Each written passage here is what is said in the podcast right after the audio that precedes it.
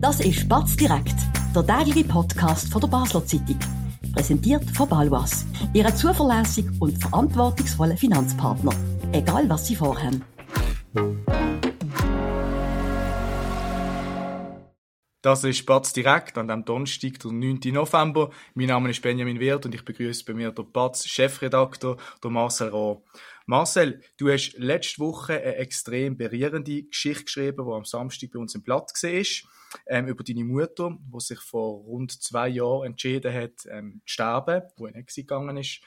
Erzähl mal, wir reden darüber, erzähl mal, wieso hast du die Geschichte in einem größeren, einem breiteren Publikum erzählen? Was hat dich dazu bewogen? Nimm uns mal auf diesen Weg mit.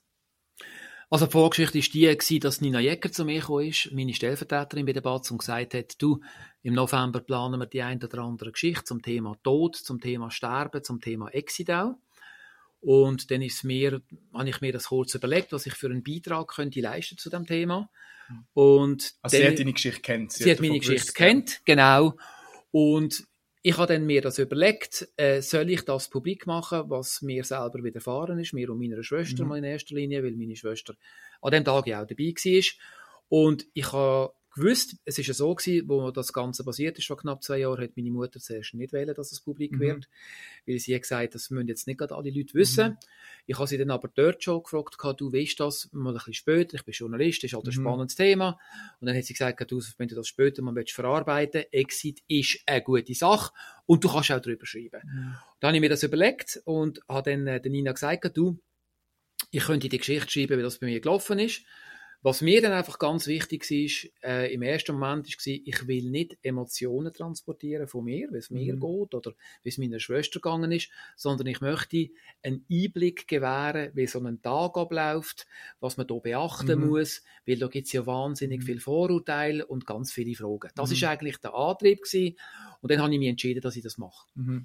Du hast angesprochen, du hast ja schon, wo du von dem Moment mitbekommst, dass deine Mutter sich entscheidet, das zu machen, hast du schon überlegt, wie könnte ich das einmal dann journalistisch auch verpacken? Hast du dann auch gewartet? Ist das im Nachhinein für dich ein richtiger und guter Entscheid gewesen, das wirklich jetzt dann mit zwei Jahren Abstand zu beäugen? Oder hast du gesagt, hey, vielleicht hätte ich auch noch etwas anderes können transportieren wenn ich es dann schon direkt kurz ein paar Wochen nach dem ähm, Fall gemacht Nein, ich glaube, ich habe die zwei Jahre gebraucht. Mhm. Ich habe es nicht vorher geschrieben. Mhm. Und was jetzt entscheidend war, ist, meine Schwester jetzt okay mhm. gegeben.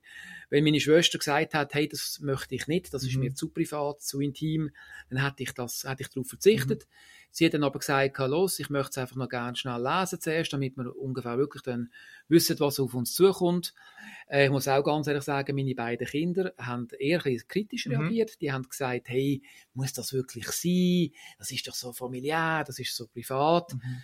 Ähm, aber wo dann meine Schwester gesagt hat, komm, das kannst du machen und ich, ich finde es gut, weil es wäre in ihrem Sinn, mhm. dann ist für mich klar gewesen und dementsprechend dann habe ich dann auch können loslegen mhm. und habe mit einem guten Gefühl das können mhm. schreiben.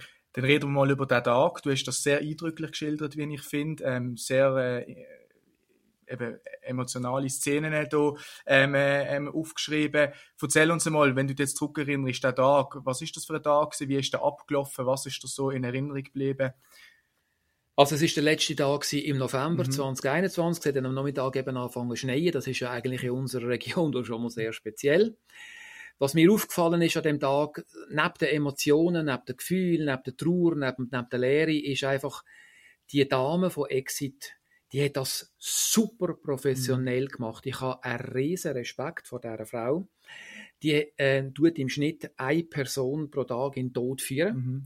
Die hat mir erzählt, wie das Geschäft boomt. Äh, immer mehr, je mehr Leute wollen zu Exit, weil sie sich dort in guten Händen fühlen, weil sie wollen sich würdig, äh, selbstbestimmt in den Tod gehen. Mhm. Und ich habe dann gedacht, an dem Tag, es ist dann total emotional überladen. Mit Tränen, auch mit der Frau von Exit, wo uns dann irgendwie auch noch animiert, zum möglichst viel Gefühl zu zeigen. Es ist genau nicht so gewesen. Es ist das pure Gegenteil gewesen. Mhm. Es ist ganz ruhig und sachlich abgelaufen. Es hat ein ganz klares Dreibuch gehabt die Geschichte von dem Moment, wo die Frau von Exit kam, das war am 10 Uhr morgens, Viertel ab, bis dann meine Mutter gestorben ist, am 11 Uhr, war es eine kurze Zeitspanne. Mhm.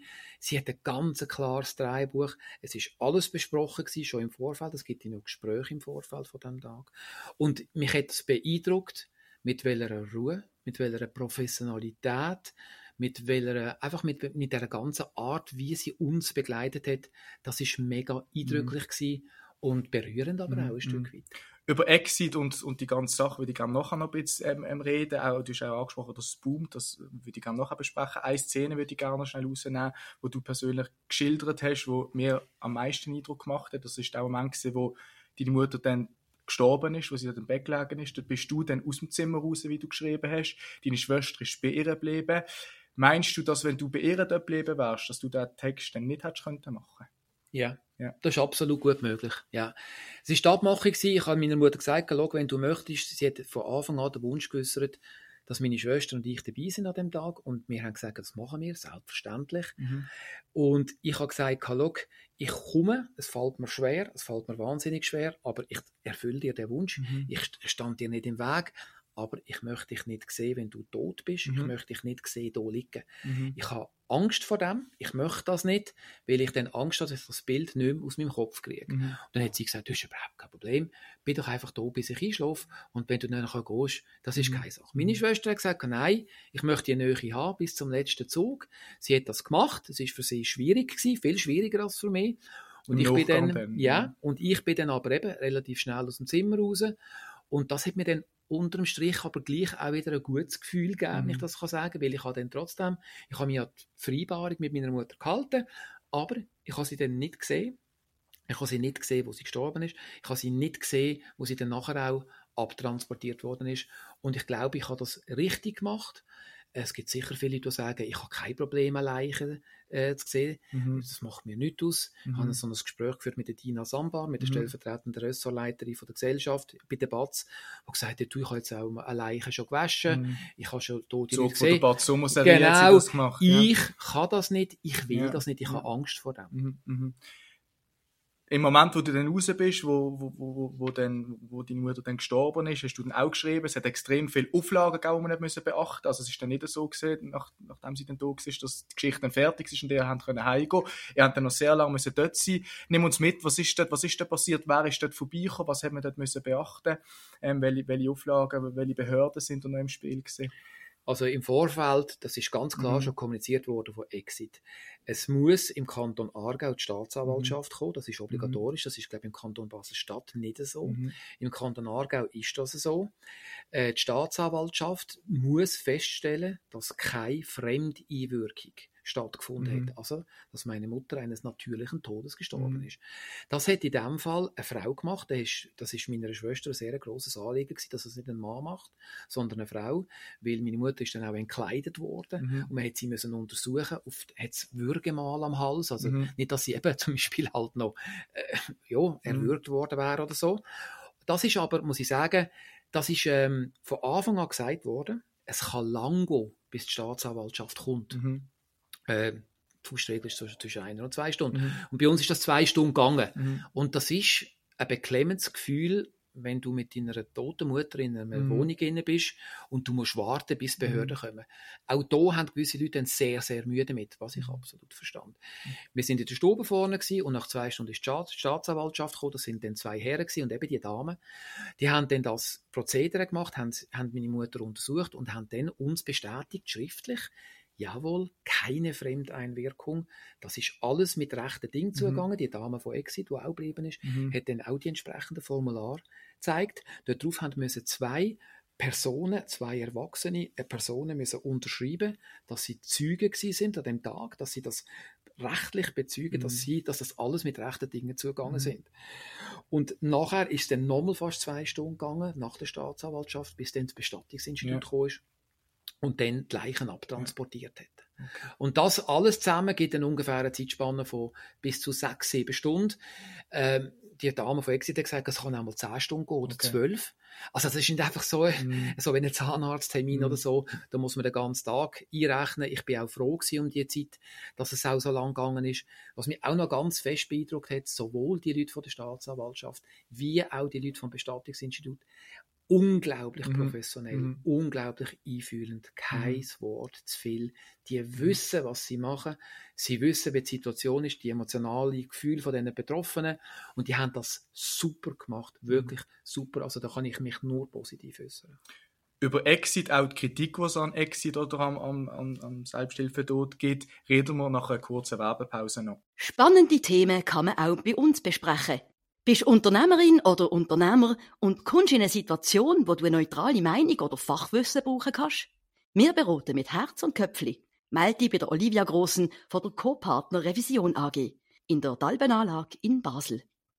Marcel, du hast mir auch schon ähm, im Vorgespräch und auch schon kurz nach dem Text erzählt, dass du extrem viel Rückmeldungen bekommen hast. Schon in der Nacht, ähm, wo, wo der Artikel erschienen ist, um drei am Morgen hast du gesagt, Sag einmal, was sind das für Rückmeldungen gesehen? Positive, negative? Was kannst du dazu sagen? Es war unglaublich berührend. Ja. Also, wir haben wildfremde Leute, also es haben Leute geschrieben, zum Teil auch äh, von, von, von, der Redaktion, von Tamedia, aber auch sonst Journalistenkolleginnen, mhm. wo, wo sich sonst eigentlich nie melden. Mhm. Journalistenkollegen, wo ich sonst ja durch praktisch nicht höre, die geschrieben haben, du, unglaublich berührend.